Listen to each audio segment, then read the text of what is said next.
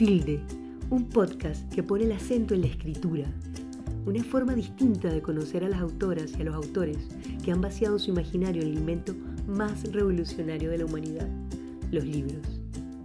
Con Marcelo Simonetti.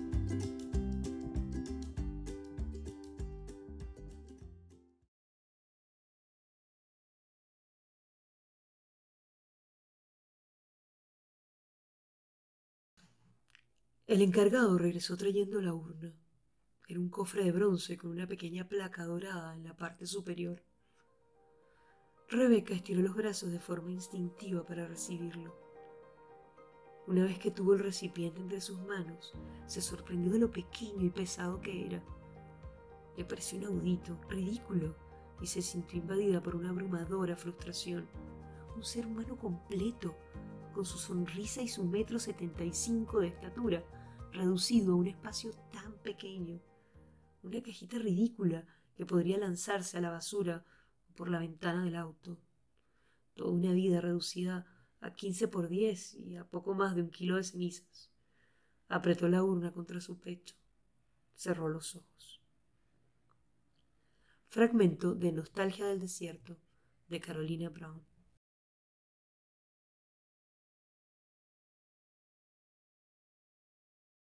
A Carolina Brown la conocí hace unos siete años en una feria del libro. No sé por qué me demoré tanto en leer algo suyo. El primer libro que leí de ella fue Rudas, una colección de cuentos que apareció por Noctámbula, la editorial que dirige Mónica Druili y Eduardo Plaza. El libro lleva en la portada una foto tomada por la propia Carolina, una suerte de retrato de una mujer sumergida en el agua que aparece detrás de una columna de burbuja. Es una muy buena foto. Habría que decir que Carolina, además de ser una gran escritora, es una muy buena fotógrafa. Recuerdo todavía la sensación que me produjo la lectura de ese libro. Fue como un mazazo en la cabeza. Básicamente, ese mazazo es fruto de la fuerza con que Carolina Brown retrata sus personajes. El protagonismo en cada uno de esos cuatro cuentos corresponde a las mujeres. Son mujeres que rompen con el estereotipo que los escritores mayoritariamente hombres hemos instalado en la literatura. Las mujeres de Carolina Brown son bravas, decididas, sujetos de derecho propio. Mujeres todoterreno, si se me permite la definición dispuesta a abrirse camino en el mundo, aunque sea a punta de machetes. Haciendo memoria, no recuerdo haber leído otro libro de cuentos en donde sus protagonistas mujeres se llevaran el mundo por delante como lo hacen los personajes de Carolina Brown. La entrevisté para el suplemento Q y el primer párrafo de esa nota decía así. Carolina Brown no parece una mujer rabiosa, aunque sí reconoce que tiene un carácter fuerte. Soy bastante empoderada, dice esta licenciada en Lengua y Literatura Hispánica de la Universidad de Chile y comunicadora multimedia de la Universidad del Pacífico. Aguda y crítica del estado de las cosas admite que hay situaciones que prefiere no tolerar. A veces me pregunto por qué tengo que aguantar si estoy de mal humor que un gallo me diga que me falta vitamina P o que estoy con la regla. ¿Por qué no puedo responder del mismo modo? En varias ocasiones le he parado los carros a compañeros de trabajo que hacen comentarios desatinados. Es esa desigualdad de las sociedades machistas lo que despierta en mí la rabia. ¿Por qué ante un mismo trabajo los hombres ganan más que las mujeres? Hasta aquí el inicio de esa nota. Hoy Carolina está haciendo un máster de literatura creativa en Barcelona y en cualquier momento su última novela llega a librerías. Se trata de Nostalgia del Desierto, que va a salir por la colección MC de Planeta. Se trata de una novela ambientada en la época de las salitreras y que nace a partir de los relatos que la propia Carolina escuchó de boca mm, de sus antepasados gringos que trabajaron en el mundo del salitre. Hace no mucho tuve la suerte de leer esa novela y me provocó algo parecido a su libro de cuentos rudas, con la diferencia que quizás en esta novela Carolina Brown es mucho más compasiva o cariñosa con sus personajes. Cuando la contacté para invitarla a este primer capítulo del podcast, ella me contó que hace unos años fue a dejar las cenizas de su tía abuela al lugar donde estuvo la salitrera Santa Lucía. Su tía abuela vivía en Inglaterra, pero su último deseo había sido que la enterraran en el lugar donde ella había crecido. Ese viaje sin duda que fue revelador para Carolina y la mejor forma de entender que ahí latía una historia que merecía ser contada. En Nostalgia del Desierto, Carolina Brown se las arregla, como las buenas escritoras, para mechar sin que los lectores nos demos cuenta la ficción con la realidad. Y creo sinceramente que construye una novela a la que le calza de manera precisa, tal vez mejor que a cualquier otra, el adjetivo de entrañable. Con ella es con quien hablaremos en este primer capítulo de Tilde, un podcast que pone el acento en la escritura.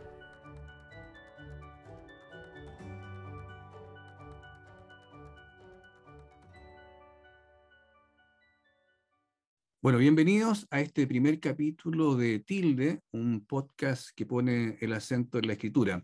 Tenemos para mm, empezar este ciclo de, encuentros, de citas, de, entrevistas a una escritora chilena que por estos días está radicada en España, que ha publicado, eh, ya para su cuarto libro, ¿no? está cerca de, estamos ahí en la víspera de la publicación de una nueva novela eh, de una escritora que mm, yo diría que es una de las voces más interesantes dentro de la nueva generación de escritoras. Le damos la bienvenida a Carolina Brown. ¿Cómo estás, Carolina? Bien, ¿y tú, Marcelo? Muchas gracias por el, cumplido. Oye, bueno, ¿cómo, cómo, cómo se ve el mundo desde España, Carolina? ¿Ya llevas cuánto tiempo ya? Eh, llevo ya ocho meses, desde enero. Eh, actualmente se ve como con mucho calor y con mucha humedad, eh, creo que me he dado cuenta que el clima de Chile es privilegiado, por lo menos de la zona central, porque acá el calor es una cosa que no baja en la noche, es impresionante, eh, pero en general bien, yo diría que mm, las cosas con la pandemia han estado bastante más tranquilas, yo desde que estoy acá no ha habido nuevos confinamientos, entonces eso ha estado, estado bien, se, se puede hacer una vida relativamente normal. Y que bueno, además que te tocó la mala suerte que está esto, esta temporada de, de alta temperatura en Europa que parece que no se había visto antes, ¿no? Así que... Sí, no, un, me tocó un día en el sur de España 38 grados y era como, era como estar parado al frente de un secador de pelo, no sé, una cosa muy horrible. Oye, Carola, ¿y, te viene bien el calor para escribir o, o prefieres el frío? Me viene pésimo, prefiero el, frío, con calor lo único que quiero es estar en la playa con una cerveza. No, me cuesta mucho, me tengo que ir como a un lugar con aire acondicionado y, quedarme ahí como una niña rata, tratando de no escapar al sol. Oye, Carolina, em, bueno, como este podcast eh, pone el acento en la escritura, quería partir con una pregunta que puede sonar un poco grandilocuente, pero igual te la lanzo, ¿no? ¿Por qué escribes? Uy, yo creo que yo pienso eh, desde mi humilde perspectiva que lo que escribimos es como que no tenemos otra opción de alguna manera. Yo traté de escapar mucho tiempo de la escritura, trabajé en publicidad, trabajé en eventos, trabajé en un museo y en algún momento me di cuenta que que como que tenía que dedicarle más tiempo, porque no me bastaba con que fuera un hobby, ¿cachai? No, no me bastaba con hacerlo los fines de semana o cuando encontraba un huequito. Eh, de alguna manera hay en mí una pulsión, siento yo, por escribir, una necesidad de expresarme que no... Siento que, que lo hago a través de la escritura de una manera que no puedo hacerlo a través de otras cosas, como por ejemplo la fotografía o quizás, no sé, el dibujo. Eh, entonces yo creo que escribo porque tengo la necesidad de hacerlo. y, yo creo que si pudiera escapar de esa necesidad, quizás no lo haría, porque a veces escribir también es una tarea como bastante solitaria o frustrante o mm, eh, económicamente algo muy difícil también. Eh, entonces, de, de, alguna manera uno, como que tu vida empieza a girar en torno a esta profesión que es un poco extraña, porque no sé, el abogado vive de ejercer la ley, el doctor vive de curar gente, pero uno escribe, pero no necesariamente vaya a vivir de escribir. Entonces, eh, no sé, es, una profesión muy bonita, pero también muy demandante, creo yo. ¿Pero estás viviendo de la, de, la escritura hoy en día? No, de las clases. De las clases. Claro, pero de las clases relacionadas con... Claro, o sea, como del ecosistema de la escritura, sí, pero no directamente de mi escritura, aunque cada año siento que uno se va afirmando como un poquito más. Mm. Sí, pues no, es fácil, pero uno por ahí va encontrando el, camino. Oye, eh, Carola, dime una cosa, eh, ¿cómo, yo siempre he tenido curiosidad respecto de cómo se forman eh, los escritores y las escritoras? ¿Qué cosas ocurren en la vida de cada uno para poder terminar dedicado a este oficio? En tu caso, ¿cómo se dio eso? ¿Cómo te fuiste formando?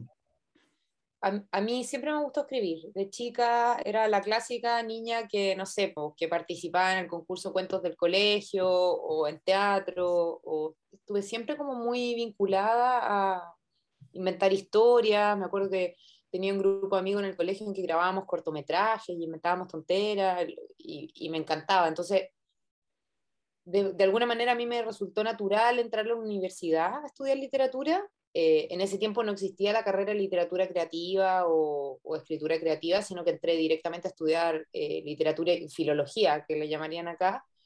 Em, y para mí fue un shock, porque yo creo que venía de, de un ambiente que de repente quizá era más ingenuo, más lúdico, donde era como mucho ensayo y error, y de repente entré a una cosa muy académica que para mí en ese momento, a los 17 años, se sintió como una camisa de fuerza. Eh, y me costó mucho adaptarme. Yo miro ahora para atrás y creo que no, eh, como que de alguna manera sentí el peso asfixiante de un canon en el cual tampoco me sentía necesariamente representada. Em, no leímos muchas mujeres en esa época, esto es comienzo de los años 2000, eh, entonces, de alguna manera, no, leíamos ni muchas mujeres, ni mucha literatura de género, que era algo que a mí siempre me gustó, eh, ni muchas cosas pop. Eh, había cierta reticencia, ni siquiera de parte de los profesores, sino de parte de los mismos alumnos hacia cierta literatura que era tachada de comercial o, o de literatura basura o bestseller, y como que esas cosas me empezaron a, conflictuar también, porque de alguna manera sentía que estaba en un ecosistema donde solo producíamos conocimiento, era todo como muy endogámico, ¿cachai? Como, como que solo producíamos cosas para nosotros mismos, o era todo muy elevado, entonces me fui secando, yo creo, en la carrera, dejé de escribir mientras estudiaba literatura, porque además estaba obsesionada con escribir algo como perfecto en términos canónicos, que obviamente cuando no sé, tienes 18 años, 19 años, súper difícil de hacer. Y de ahí me alejé un tiempo, hice un viaje como, me fui para el otro lado, ¿cachai? Salí de la, de, me gradué, eh, estudié comunicaciones, eh, hice un viaje hacia el fondo de lo comercial, trabajé en publicidad, que era una fábrica salchichas así ya a un nivel eh, frenético. Y de ahí de a poco me fui reencantando con la literatura y yo creo que sí ya me encaucé cuando postulé y quedé en el taller de Pablo Simonetti, eh, porque volví a encontrar un espacio donde era posible tener esto de la prueba y el error, eh, o como de aprender haciendo. Y, y eso, es, ese lugar para mí fue muy importante también porque empecé a conocer pares, o sea, gente que también estaba interesada en la literatura, que no necesariamente venían de la literatura, venían del periodismo, de leyes, de, un montón de otras eh, humanidades o, incluso de carreras científicas. Y de ahí, de alguna manera, como que me construí nuevamente como, como sujeto creativo, siento yo. Como que, como que volví a ganar esta ingenuidad, porque yo siento que para poder crear tienes que ser un poco ingenuo y tienes que estar un poco dispuesto a arriesgarte o, o que los demás te encuentren un, un tonto, ¿no es cierto? Como, porque nadie, que nadie, o sea, alguien te puede enseñar las reglas de ortografía y estilo y lo que sea, pero nadie realmente te enseña a escribir, como inventar una historia, armar esa narrativa en tu cabeza. No, no hay una receta tampoco. Entonces, hay una cosa ahí que es muy, siento que es muy de uno, como de ir encajando estas piezas. Y, y de alguna manera ese espacio a mí me facilitó eso. Mm. ¿Y eres de reflexionar mucho sobre tus procesos creativos o, eres más eh, eh, un, animal de escritura en el sentido de que le dedicas ah. mucho más tiempo al hacer que al, que al reflexionar sobre lo que hace? Yo creo que soy bastante equilibrada. Me pasa que pienso mucho las cosas antes de hacerlas. Pero una vez que las hago ya estoy como en, en el hacer y, y, me gusta, o sea, yo siento que yo trabajo con el lenguaje y de alguna manera ese es mi material y quiero como, como tomarlo y darlo vuelta y, estirarlo o achicarlo o, probar cosas, no tengo problema en reescribir, no sé, ahora me di cuenta que había reescrito un cuento ocho veces, porque además le voy poniendo como versiones. Eh, entonces siento que soy muy del hacer, pero también eh, pienso las cosas como tengo, tengo un plan. Me he dado cuenta que tal vez porque soy, no sé, como todo buen escritor, soy medio obsesiva y medio angustiada. Entonces tengo que sentarme en el computador con un plan, porque si no me empiezo a volver loca. Yo no sé cómo lo hace la gente que como que se sienta, ve la página en blanco y se lanza. No, yo me muero. Háblame un poco más de ese plan. ¿En qué consiste ese plan? Eh, yo me he dado cuenta, sobre todo para los cuentos, las novelas tienen un proceso mucho más largo, pero sobre todo para los cuentos es como hay algo que enciende una mecha, por así decirlo. Eh, y estoy, eh, que puede ser una imagen, una frase, una anécdota, algo que alguien me contó, algo que leí, puede venir de cualquier lado. Y de alguna manera eso empieza, empiezo como a pensar y empieza a crecer en mi cabeza y, y puedo estar rumiando, generalmente lo estoy rumiando como un mes. Mm.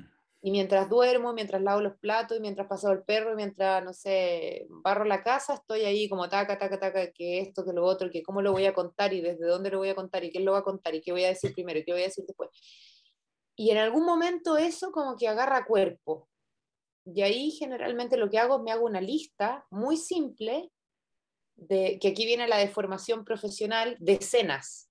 Eh, como que en el fondo pienso un cuento como una sucesión de escenas, no como un continuo. Y, y entre medio de esas escenas, por supuesto que hay elipsis.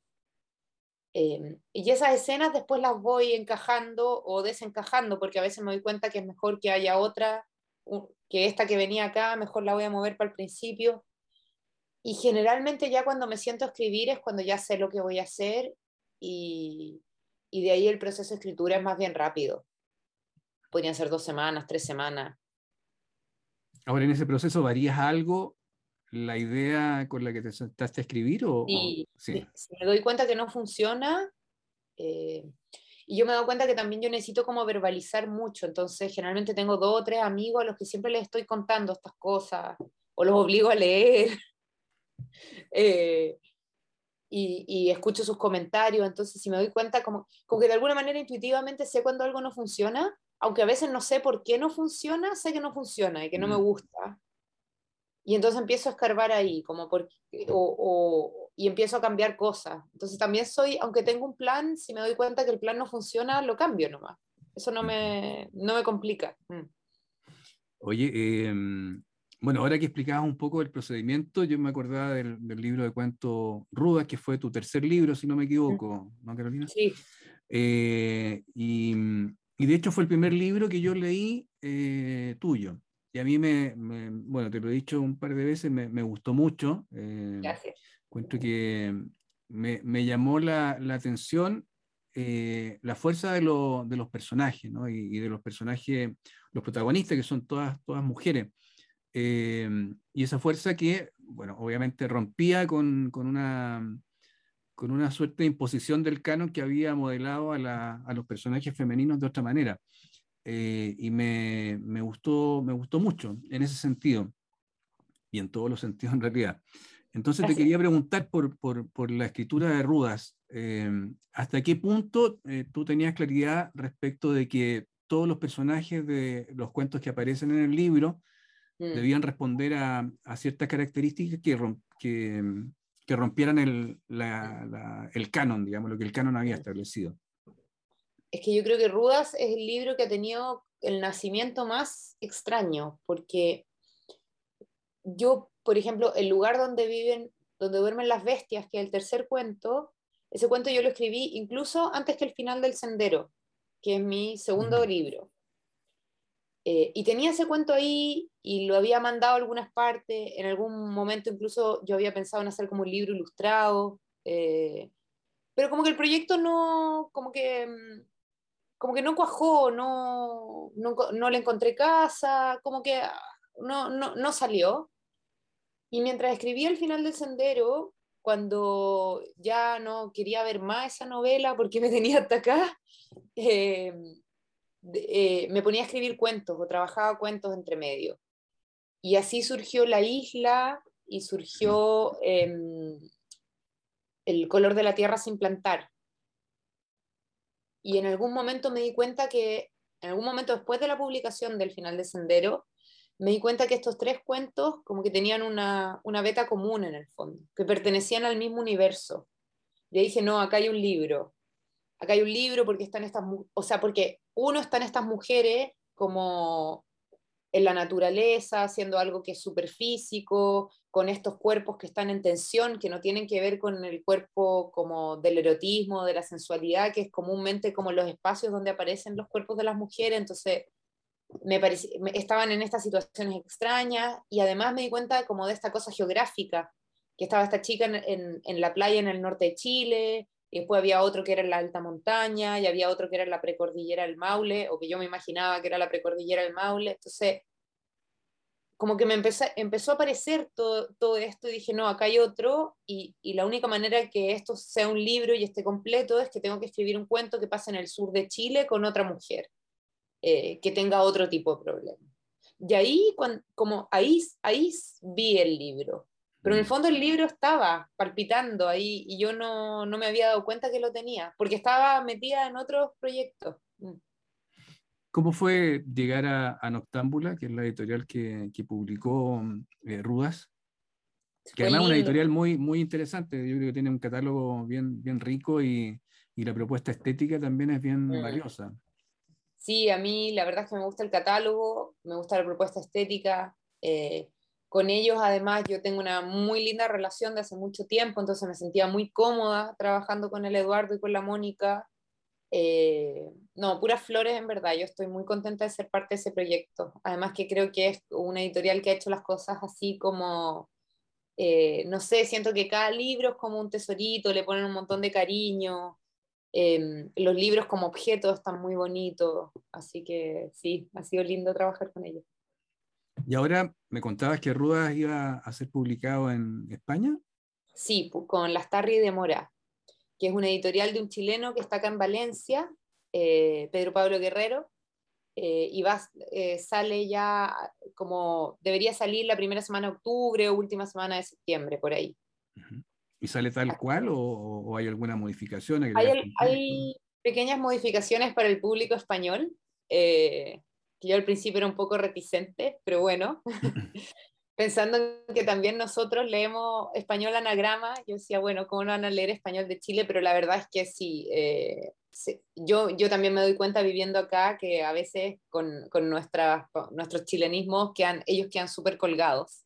Entonces fue necesario hacer algunas Em, algunas modificaciones. Eh, los diálogos, por suerte, no acordamos, de, fue de mutuo acuerdo no tocarlos, que para mí era muy importante. O sea, era importante que quedaran los po, eh, las i al final, como tení, eh, podí, etc. Em, pero sí se cambiaron algunos términos, como por ejemplo, mm, eh, no sé, en una parte yo decía frenillos, acá nadie dice frenillos, dicen aparato, que yo lo encuentro aún más raro, pero bueno, em, yo usaba la palabra quincho, eh, acá se usa barbacoa, eh, como cositas así. Em, chaleco, que es una palabra que me encanta, bueno, tendrá que ser un jersey. Porque acá chaleco es un chaleco de vestir, como de eterno. Ah, perfecto.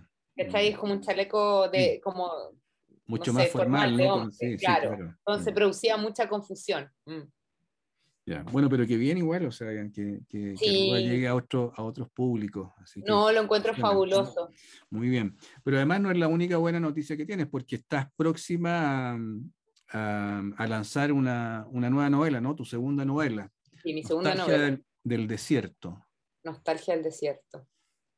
Que además es una historia como muy eh, personal y tú que hablabas de procesos creativos, yo creo que ese proceso creativo sí que es largo. Eh, porque por ahí, por el año 2003, yo tenía 19 años y viajé por primera vez a Inglaterra a ver a mis tíos y me quedé en la casa de una tía abuela que muy amorosa, que, que ya murió hace varios años, y ella tenía un álbum de fotos de la época del salitre, porque ella, habían, eh, ella que era hermana de mi abuelo, y con mi abuelo y, y los otros hermanos nacieron todos en una salitrera. Eh, y me acuerdo que pasamos toda la tarde y ella me explicaba cómo, no sé, porque además es un mundo loquísimo, pues como andaban como en unos caminos de tierra, en unos autos que además se quedaban pegados todo el rato, entonces iban con palas adentro del auto porque ellos ya asumían que, que se iban a quedar pegados sí o sí, o, o que las cosas llegaban por barco y después el barco los subían al tren y después el tren llegaba a la oficina, como un mundo muy eh, extraño que además dejó de existir de la noche a la mañana y a mí siempre me quedó dando vuelta esto, además muy visual todo, eh, con, con estas fotos que maravillosas. eh, Estamos hablando del 1920. o- Claro, como entre 1915 y todo esto después, en el fondo los alemanes inventan el salitre sintético el año 28-29 y después con la crisis del 29 todo eso estalla y de la noche a la mañana los gringos agarran sus maletas y se van y dejan, la mayoría de estas salitreras quedan botadas en el desierto y después en el fondo como quedan, eh, la gente se, se va, o sea, tú vas, por ejemplo, yo he viajado 10, o sea, el 2010 y el 2015 viajé eh, a mirar las ruinas de, de esta salitrera y era súper impresionante porque se ve el- en la arena, en la tierra, tú ves las marcas del tren, de los durmientes y de la línea del tren, pero se, se llevaron los durmientes, se llevaron todo. Entonces como que quedan estas marcas de cosas, quedan los radieres de las casas, por ejemplo, pero se, se- llevaron todas las casas, o sea, todo, todos los materiales, toda la madera, todos los muebles, todo desapareció y quedan, quedan como, como esto, como el esqueleto de lo que era, ¿cachai? O Mm. sea, queda como la cancha de fútbol marcada en el piso, unas pircas, estos radieres, de repente una chimenea, los cementerios también, que es como bien impresionante verlos ahí. Eh, y, y como que siempre tenía, tenía esto como dando vueltas, dando vueltas, dando vueltas, y, y, y me acuerdo que siempre hablaba como en las sobremesas con, con mis tíos, que ya son una generación, o sea, ellos no vivieron en la salitrera, sino que sus padres vivieron en la salitrera, y ellos se acordaban también de muchas cosas, y de alguna manera como que esta, este mundo me fue como absorbiendo, yo creo. Hasta que el 2016, que volví a viajar a Inglaterra, en este mismo álbum de la señora me pillé una foto de una mujer que nadie sabía quién era y que era una mujer, además era una mujer como muy masculina, que a mí me llamó mucho la atención, porque era mucho más alta, eh, era mucho más alta que mi, que mi bisabuela, eh, como que la foto era de tan mala calidad que yo no podía decir si tenía bigote o no tenía bigote, la ropa también era extraña, y ahí, eh, y, y, además nadie sabía quién era, yo le pregunté a todo el mundo quién era, nadie me pudo dar ninguna respuesta, eh, y ahí como que ya ese personaje, como que ese personaje, ese, ese personaje yo siento que fue el que le dio forma a esta novela, como incluso más que la tía Peggy, que es como la que se roba la película, pero el personaje de Dora es como el, la verdadera obsesión, yo creo que estaba detrás de escribir ese libro. Mm. Sí, bueno, eh, claro, Dora es un personaje bien, bien particular, ¿no? Llama, llama la atención, al principio confunde. Eh, mm. Yo creo que lo, lograste eh, ponerlo de tal manera que a uno, como lector, le intriga saber más de, de Dora, ¿no? Mm.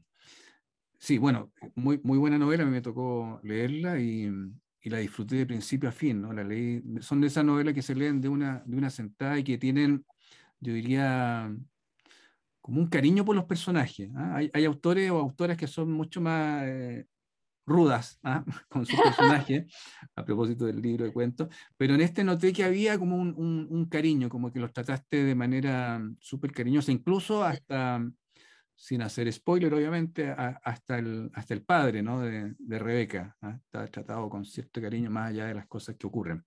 Em, este viaje que hiciste a Inglaterra eh, fue, me dijiste, el 2014. El 2016. 16, ya. Y ahí recién entonces dijiste, bueno, aquí hay una novela y tengo que escribirla, ¿no? ¿Se te hizo necesario eh, llevar esa historia al, Es que venía, yo venía como tomando nota de todas estas anécdotas mm. que me contaban. Y hay muchas, pese a que no es una novela autobiográfica, ni mucho menos, hay muchas anécdotas Em, como hay una anécdota con unos cerdos, hay una anécdota con una carrera de auto, un, un, montón de como cositas así que yo las encontraba tan como entre pintorescas, extrañas, surrealistas, que yo venía tomando nota de esto como desde el 2010 en unos cuadernitos. Y en algún momento yo dije, no, ya tengo que, y de hecho les dije, yo voy a escribir de esto porque Em, lo encuentro, o sea, como que no puedo dejar de pensar en esta, en esta gente. Eh, y en mi versión de esta gente, porque mi versión de esta gente no tiene nada que ver con la gente que existió en realidad. Entonces ahí, eh, una vez que ya empecé a tener los personajes, que empecé a tener a la tía Peggy y a Dora y a Rebeca, como que la, todo se fue como mm, encuadrando. Y yo creo que desde que me senté a escribir hasta que la terminé pasaron como dos años o tres años. Porque también yo me doy cuenta que no escribo, o sea, hay gente súper metódica, ¿no es cierto? Uno lee la entrevista, qué sé yo, Stephen King, y el señor te dice que toma desayuno, se sienta a las 8 de la mañana y escribe hasta las 6 de la tarde, no sé, non-stop. Yo no, no, puedo hacer eso. Eh, entonces me doy cuenta que hay meses en los que escribo un montón, eh, que generalmente es en invierno, y en verano generalmente estoy como más más desordenada, diría yo, por ponerlo, ponerlo en términos amables. Mm. Pero en invierno generalmente escribo mucho me, y me encierro, veo poca gente, estoy como en mi cueva, eh, en mi casa tengo un espacio, un escritorio y ahí paso horas leyendo, escribiendo. Mm. El, bueno, gran parte de los hechos ocurren en la salitrera Aurora, ¿no? Es, mm. Esa es una salitrera que tú la, la ficcionaste, existe en realidad. La, la, ficcioné. La ficcioné en base a esta salitrera que, que en el fondo, a los pocos datos que, que, pude obtener de la oficina salitrera donde nació mi abuelo y sus hermanos, como el tamaño, por ejemplo, el equipamiento, eh, la disposición del lugar, o sea, había un poquito de información que yo pude ir recabando con el tiempo eh, y, y, que no, y que no fue fácil, porque como te digo, hay mucha información de las oficinas grandes, no sé, Humberstone, Santa Elena, pero de todas estas oficinas pequeñas, que ni siquiera eran tan pequeñas, vivían 1.500 personas en su momento.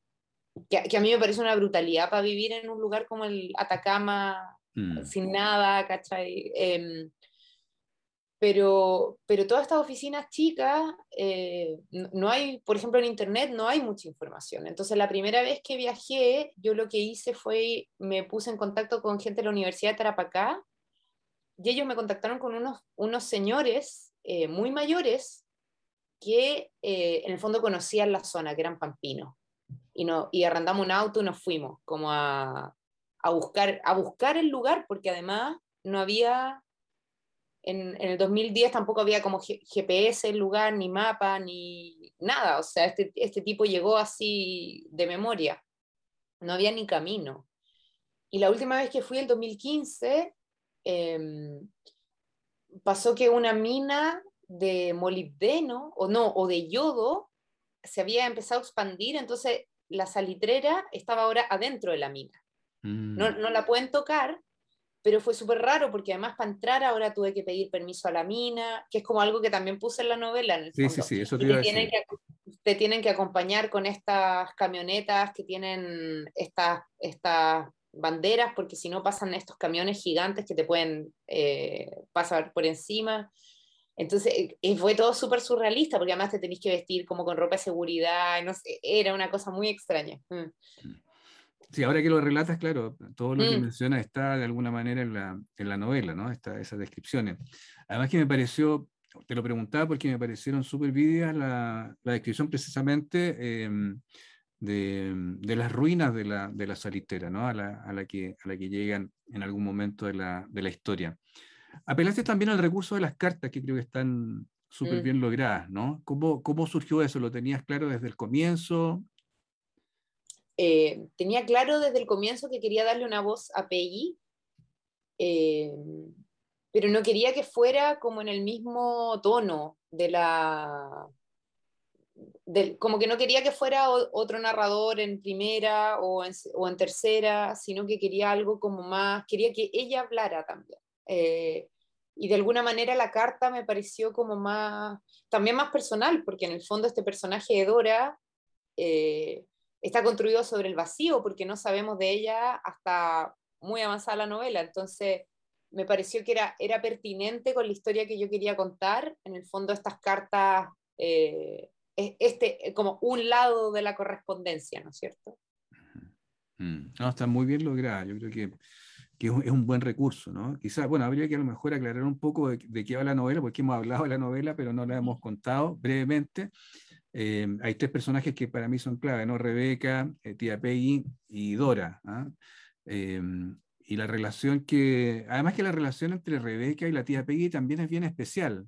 Mm. No sé si responde un poco a la relación que tenías tú con este familiar en Inglaterra o, Es como una mezcla de varios tíos. Eh, yo tengo como tíos regalones que han sido súper importantes en mi vida y me han apoyado un montón y de alguna manera hice como una amalgama de, de o, o de cosas. Por ejemplo, el, el episodio del ojo de vidrio, eh, si era un tío muy viejito que un día llegó a mi casa y él tenía un ojo de vidrio y, y se lo sacó y yo, para mí, para mi ser de tres años, eso fue como una película de terror. Entonces dije, no, ya, esto también eh, como, como es, es, pura literatura, como, como las cosas que pasan adentro de las casas, no sé. Mm. Eh, entonces, claro, no es, es como una amalgama de gente, Peggy, y yo quería además hablar de estas familias que no son como estas familias con estructuras atípicas, porque en el fondo la novela es una historia de reconciliación entre una hija eh, que ya es adulta, que cree tener todo solucionado en la vida, pero que en verdad no tiene nada solucionado, y este padre que la crió como padre soltero en una época donde no, donde no, no eso no se estilaba, ¿no es cierto? Con, con todo lo que eso significa, porque él también es un, una persona que súper desarraigada, con un montón de problemas como emocionales, que, que, viene como de un ambiente también donde, donde las cosas como que no se hablan. Eh, entonces es la historia de reconciliación de este padre con la hija a través de eh, como hacerle el funeral a esta tía que, tienen que repatriar sus cenizas. Y, en el viaje de repatriación de las cenizas, en el fondo ellos se van a, a encontrar. Sí, bueno, insisto, muy buena novela, así que ya que estamos cerca del lanzamiento, eh, dejar lanzada la recomendación para leer Nostalgia del Desierto. Eh, me queda una pregunta respecto de cómo saltar de rudas a esta novela, ¿no? Porque si uno, si uno compara, desde mi perspectiva, eh, parecen de alguna manera escritas con otra mano. ¿Mm? Hay, mm. hay, hay, una, bueno, obviamente uno es un conjunto de, de, de cuentos y esta es una novela, pero, pero me parece que, que son dos Carolina Brown las que están escribiendo. ¿Mm? Ah, la novela bien. y el libro de cuentos. No sé si lo ve así o es que hay una continuidad entre un libro y otro. Eh, yo creo que, o sea, veo continuidad en ciertos temas.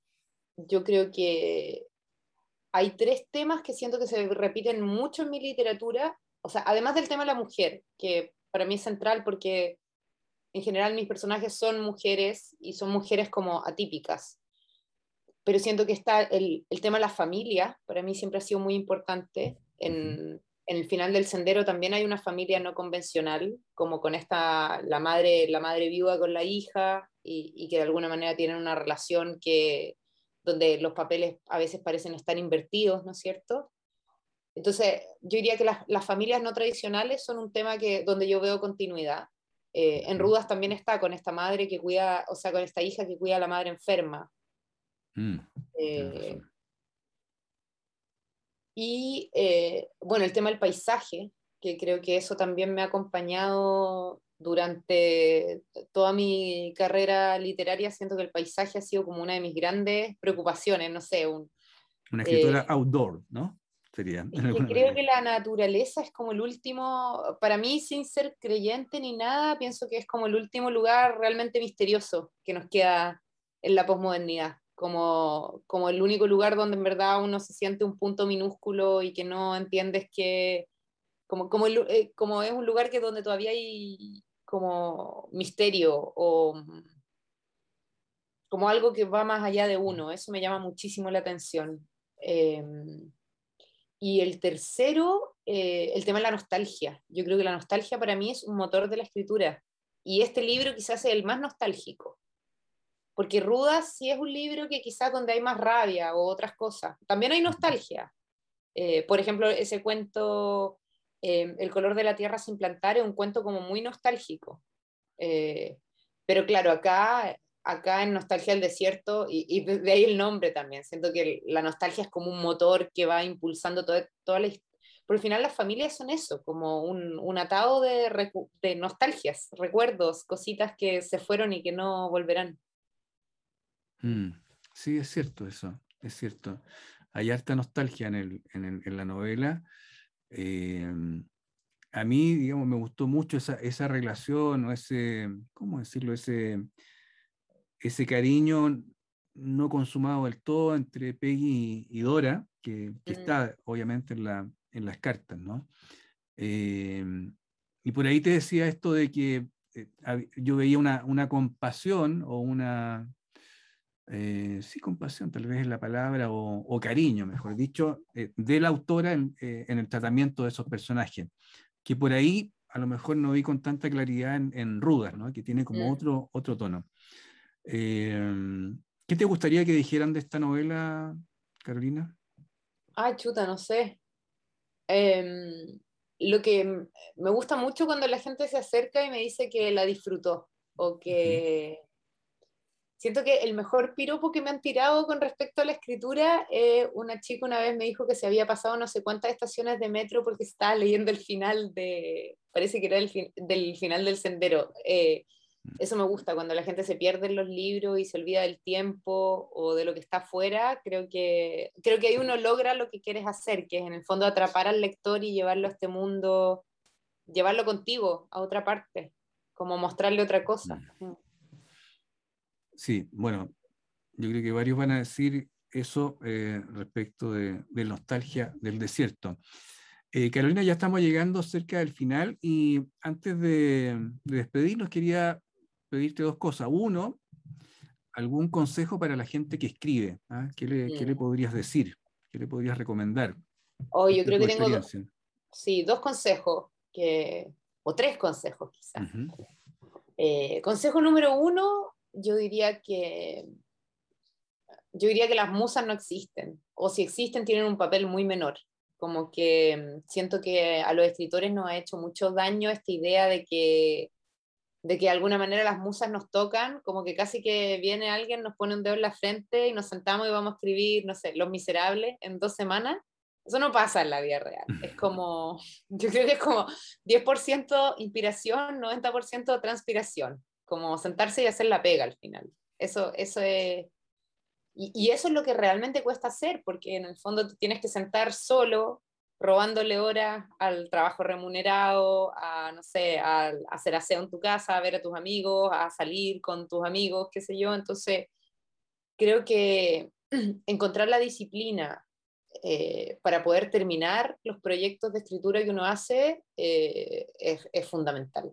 Y, yo creo que es, de las cosas más difíciles. Eh, y lo segundo es que si se quieren dedicar a esto en serio, eh, tienen que buscarse una solución económica que les permita mantenerse mientras escriben, porque escribir es un proceso largo.